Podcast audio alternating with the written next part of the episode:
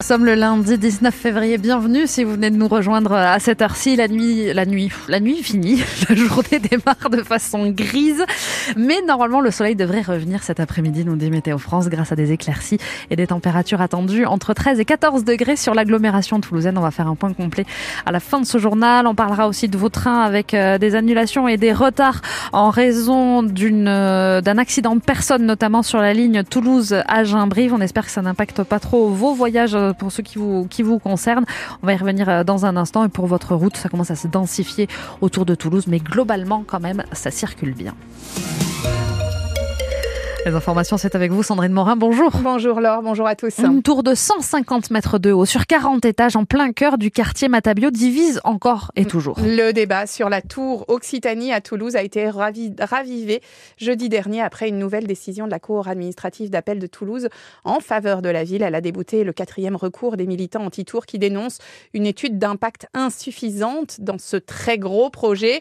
Et ce matin, vous avez été très nombreux à joindre France Bleu Occitanie à propos de cette tour Occitanie. Françoise nous a appelé et elle a expliqué pourquoi elle ne veut pas de ce gratte-ciel à deux pas de chez elle, elle qui habite à rue Bayard. C'est un bâtiment qui va être énergivore, Hmm. qui la consommation, on parle beaucoup d'économie d'énergie. Je ne vois pas quelle économie d'énergie on va faire avec un bâtiment de 40 étages qui Mm. va nécessiter les climatisations, les les ascenseurs et tant d'autres que je dois oublier. Mais Philippe Journeau, président fondateur de la compagnie de Falsbourg, le promoteur, a défendu son projet qui va peut-être donc avancer et dont Toulouse a vraiment besoin, selon lui. J'y étais la semaine dernière. Sincèrement, c'est pas la hauteur de Toulouse qu'on voit aujourd'hui. C'est vraiment euh, dégueulasse. Ça, c'est le point numéro un. Le point numéro deux, euh, le programme qui était euh, le programme du concours, c'est ce qu'on appelle un mixed use, c'est-à-dire plusieurs usages Mm. dans le même euh, dans le même bâtiment. Donc donc aujourd'hui,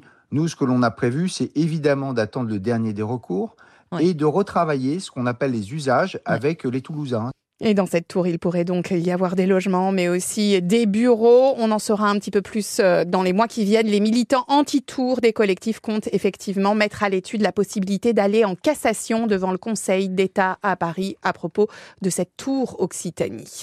Un nouveau week-end de vacances perturbé en vue du, du côté du rail. Ouais, ce matin pourtant, hein, c'est la fin de la grève à la SNCF après trois jours de mouvement des contrôleurs CGT et Sudrail et ils espèrent une reprise des négociations cette semaine avec la direction. 150 000 voyageurs n'ont pu prendre le train ce week-end, mais après les contrôleurs, une autre grève pointe le bout de son nez. Ce sera pour le week-end prochain, week-end de chassé-croisé avec trois zones et la fin des vacances pour les Toulousains. Et cette fois-ci, ce seront les aiguilleurs du rail qui pourraient faire grève. Et puis on le répète, hein, des difficultés ce matin sur l'axe Toulouse, Montauban et Oui. notamment autour de Montauban. Tous les trains, notamment qui partent à Paris, ont un peu de retard à cause d'un accident à la personne. La situation semble sous contrôle en Aveyron après un incendie inquiétant ce week-end. Un bâtiment de 3000 mètres carrés contenant 900 tonnes de batteries a été ravagé par les flammes à Viviers dans le bâtiment de la SNAM qui recycle ses batteries de lithium. Un confinement des populations dans un rayon de 500 mètres carrés a été décidé par sécurité par la préfecture de l'Aveyron. Il a été levé et la préfecture se veut ce matin très rassurante. L'État va devoir économiser 10 milliards d'euros cette année, prévient le ministre de l'économie Bruno Le Maire, qui revoit la prévision de croissance de la France à la baisse. Les efforts seront faits dans les ministères sur les dépenses de fonctionnement. Les collectivités et la sécurité sociale ne seront pas touchées, assure le ministre. Il n'y aura pas de hausse d'impôts, dit-il également.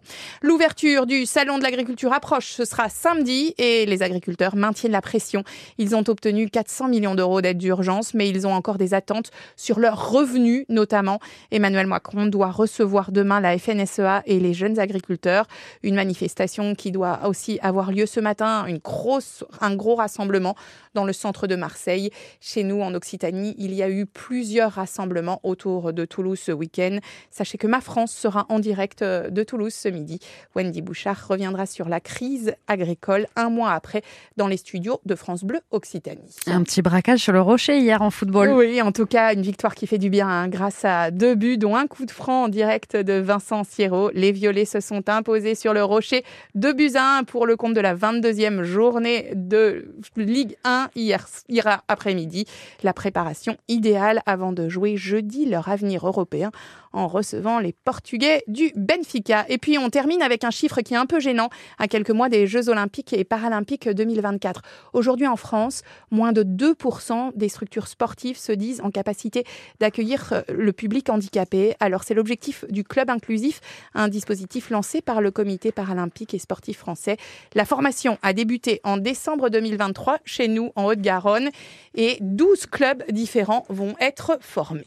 Permettre aux clubs d'accueillir des personnes en situation de handicap, c'est finalement l'héritage naturel des Jeux paralympiques de Paris 2024, comme l'explique Sylvain Sabatier. Il est directeur des territoires au comité paralympique français. On va avoir des personnes en situation de handicap qui vont euh, être au, cœur des médias pendant la durée des Jeux paralympiques pour leur performance. ça, c'est quelque chose qui va nous donner une fenêtre pour justement donner envie à des personnes de se tourner vers la pratique sportive.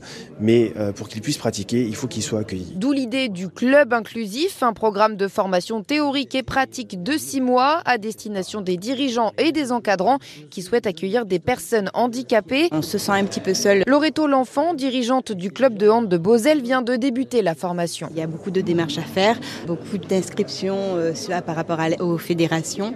Donc c'est vrai que ça nous permet vraiment d'avoir un soutien et euh, des échanges avec les clubs. Dans son club de judo, Benoît Collin accueille déjà des enfants autistes, mais il veut se former pour faire au mieux. Savoir si on le fait bien et si on ne le fait pas assez bien, comment on peut le faire mieux, quels acteurs on peut mobiliser, euh, quelles institutions on peut aller solliciter en termes de financement de projets pour offrir une pratique à toutes sortes de publics. Pour le moment, 12 clubs suivent la formation et de nombreux autres sont déjà sur la liste d'attente. Le club inclusif avec donc Léa Dubost. La météo, euh, ça va être euh, une journée grise le matin, soleil l'après-midi. C'est tout à fait ça, c'est ce que vous nous confirmez, que ce gris il est bien présent près de chez vous. On a des petits messages sur la page Facebook, on vous remercie. On salue Didier qui nous a écrit du côté de Montjoie avec 9 euh, degrés ce matin. Il pleuvait un peu au moment de, son message. Il nous dit ça devrait s'arranger dans la journée. Normalement, oui, c'est ce que nous dit aussi Météo France. Didier, rassurez-vous. On embrasse Gislin du côté de l'île Jourdain avec 9 degrés également et un ciel couvert. Et puis Josie aussi qui nous écrit depuis Saint-Paul-sur-Save. Euh, alors oui, à ce moment-là, il faisait noir. Je dis, c'est vrai que quand on, quand on, quand on fait la météo tôt, on se dit bon, alors on voit pas trop les étoiles. Là, ça va, le jour s'est levé et c'est confirmé. On voit les briques depuis le studio. C'est ça, c'est bien gris.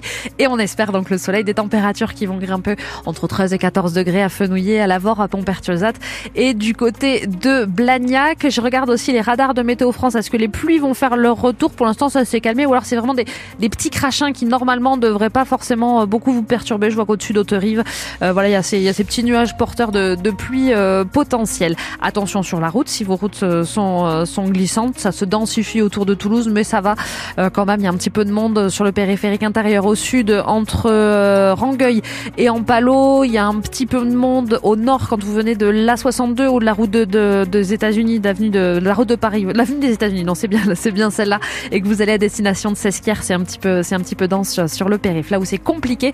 Et on pense à vous, c'est sur, c'est sur les trains. Si jamais vous aviez des trains à prendre ce matin.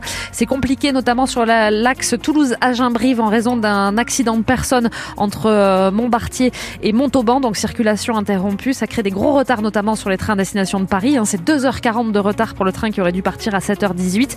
Euh, et il y a eu des trains supprimés. Pour l'instant, je n'en vois pas d'autres. Si le train de 9h à destination de Brive, ben, du coup, est annulé. Et autre retard, c'est le train à destination de Marseille-Saint-Charles. Deux heures déjà annoncées de retard pour le train qui devait normalement partir, qui devrait normalement partir à 8h43. Bienvenue sur France Bleu Occitanie. Vous savez quand vous, vous avez aussi des infos sur votre trafic, n'hésitez pas à nous les donner au 05 34 43 31 31. 8h39, bienvenue. Le 6-9 France Bleu Occitanie, Laure Basterex. Est-ce que vous manquez de sommeil en ce moment? Des fois, les changements de saison, c'est compliqué, euh, les nuits courtes, euh, voilà. C'est mais c'est important de bien maintenir son sommeil. On va en parler avec le doc Kirzek. Consultation juste avant 9h parce que ça peut avoir des conséquences. On peut s'endormir sur le micro. voilà, il se réveille subitement. Mais heureusement, vous êtes bien réveillé, vous êtes avec nous. vous allez pouvoir rattraper votre agenda et noter aussi un rendez-vous dont on va vous parler. Ce sont des ateliers pour les enfants à Gigiland. L'invité qui fait du bien, euh, c'est Florence Delerue, voilà son, prénom et son nom. Elle vient nous parler de tous ces ateliers. On la retrouve dans un instant. Mais avant, celui qui est bien réveillé justement pour pouvoir vous accompagner à partir de 9h, c'est Pascal pas hein. Bonjour Pascal. C'est- pas gentil. Bonjour les filles, comment allez-vous? Eh bien, ça va bien. On va s'intéresser avec vous à un sujet euh, plutôt, plutôt important, le don du sang. Oui, euh, alors c'est- très important parce qu'il faut savoir que quand on donne son sang, il est divisé en trois parties, en trois composants essentiels pour fabriquer des produits sanguins pour les personnes malades. Est-ce que vous les connaissez ces produits? Euh, Voilà. voilà. Donc, les globules rouges, Les globules blancs Non. les plaquettes, Les plaquettes, oui, et le plasma. Le plasma. Voilà, ça c'est le vrai nom. Alors, si on prend le plasma, il faut savoir que certaines protéines contenues dans le plasma, comme les immunoglobines, permettent de fabriquer des médicaments qui sont vitaux pour certains malades, comme les personnes souffrant de cancer. Il est donc très important. Et alors, je sais pas si vous vous donnez votre sang. Hein, alors, si jamais c'est le cas, la question qu'on vous a posée dans la rue, c'est pourquoi? Oui. Ben, pour les gens, pour les malades qui en ont besoin, un aide, un aide. Comme je vois les gens donner, je donne aussi. Voilà. Mais je donne. Euh, bah, je l'ai donné avant-hier. Euh, bah, parce que je sais pas, c'est ma mère qui m'a dit de le donner et je sais pas, moi je trouve que c'est une bonne chose. Non. Ah, je sais pas, ça me fait peur, les prises de sang et tout, la piqûre et tout. Oui, ben, pour les personnes qui en ont besoin tout simplement. Oui, très important, ouais. C'est des personnes, euh, ben, on est en manque de sang déjà, donc du coup, euh, vu qu'il manque du sang, il faut absolument